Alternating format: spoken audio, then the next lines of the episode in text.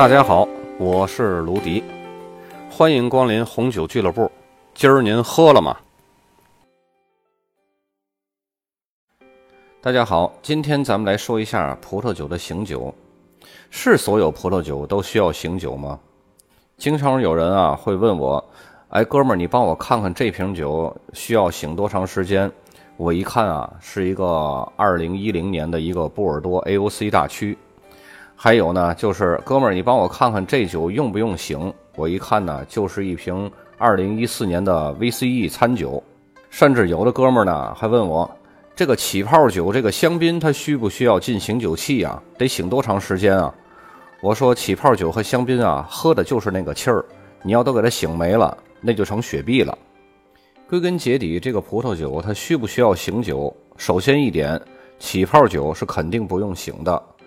一般大多数的白葡萄酒也不用醒，只有为数不多的红葡萄酒它是需要醒酒的。我所谓的为数不多的红葡萄酒，它是需要具备几个条件。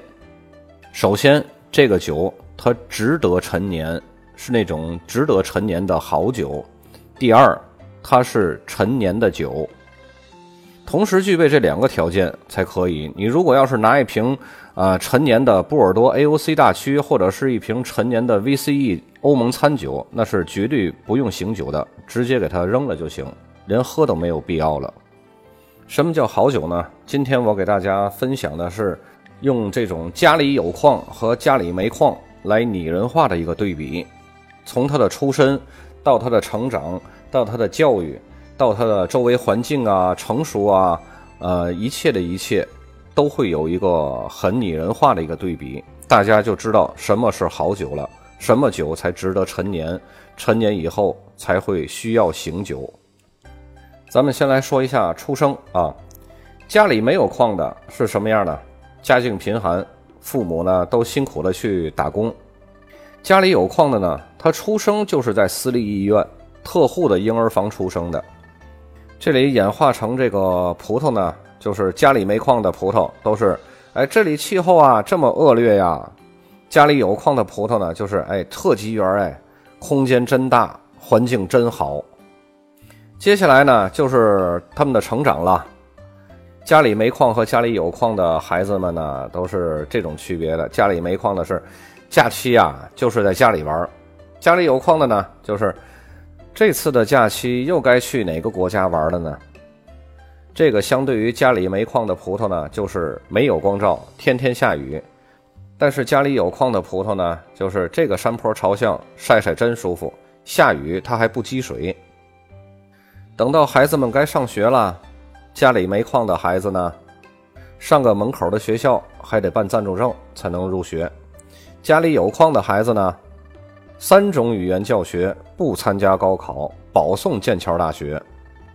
家里没矿的葡萄就会说了：“咋都没见过这个园丁给我剪枝啊？我天天都看不见天儿啊！”家里有矿的葡萄呢，都是高级技师来剪枝，把我伺候的太舒服了。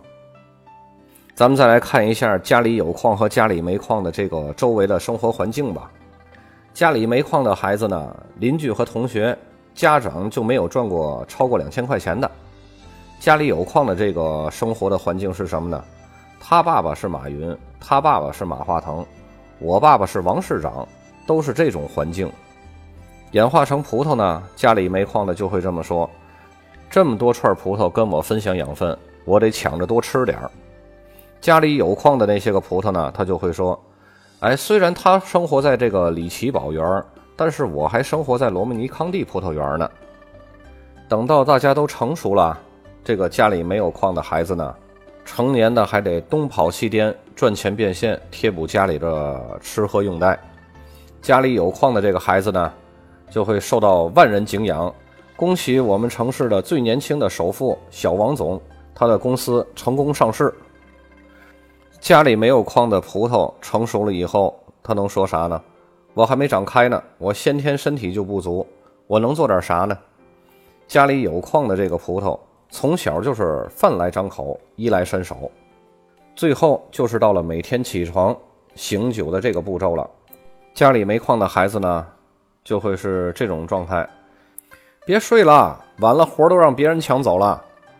家里有矿的孩子呢，就会说：“谁也别叫我，我得再睡会儿。有啥事儿你先找我秘书。”至于家里没有矿的葡萄，他会怎么说呢？快点把我酿成酒吧，让别人快点喝了我吧，否则过了两三年根本就没人要我了。而家里有矿的这些个葡萄，他会怎么说呢？我得先进橡木桶里睡会儿，然后再进瓶子里边再睡会儿，等我睡够了以后，你们再慢慢的把我叫醒。所以说啊，家里有矿。你才是值得醒的那瓶葡萄酒，家里没矿，你就快点让人喝了吧，就别醒了，否则醒过了头，连喝你的人都没有了。今天咱们就到这里，咱们下次再见。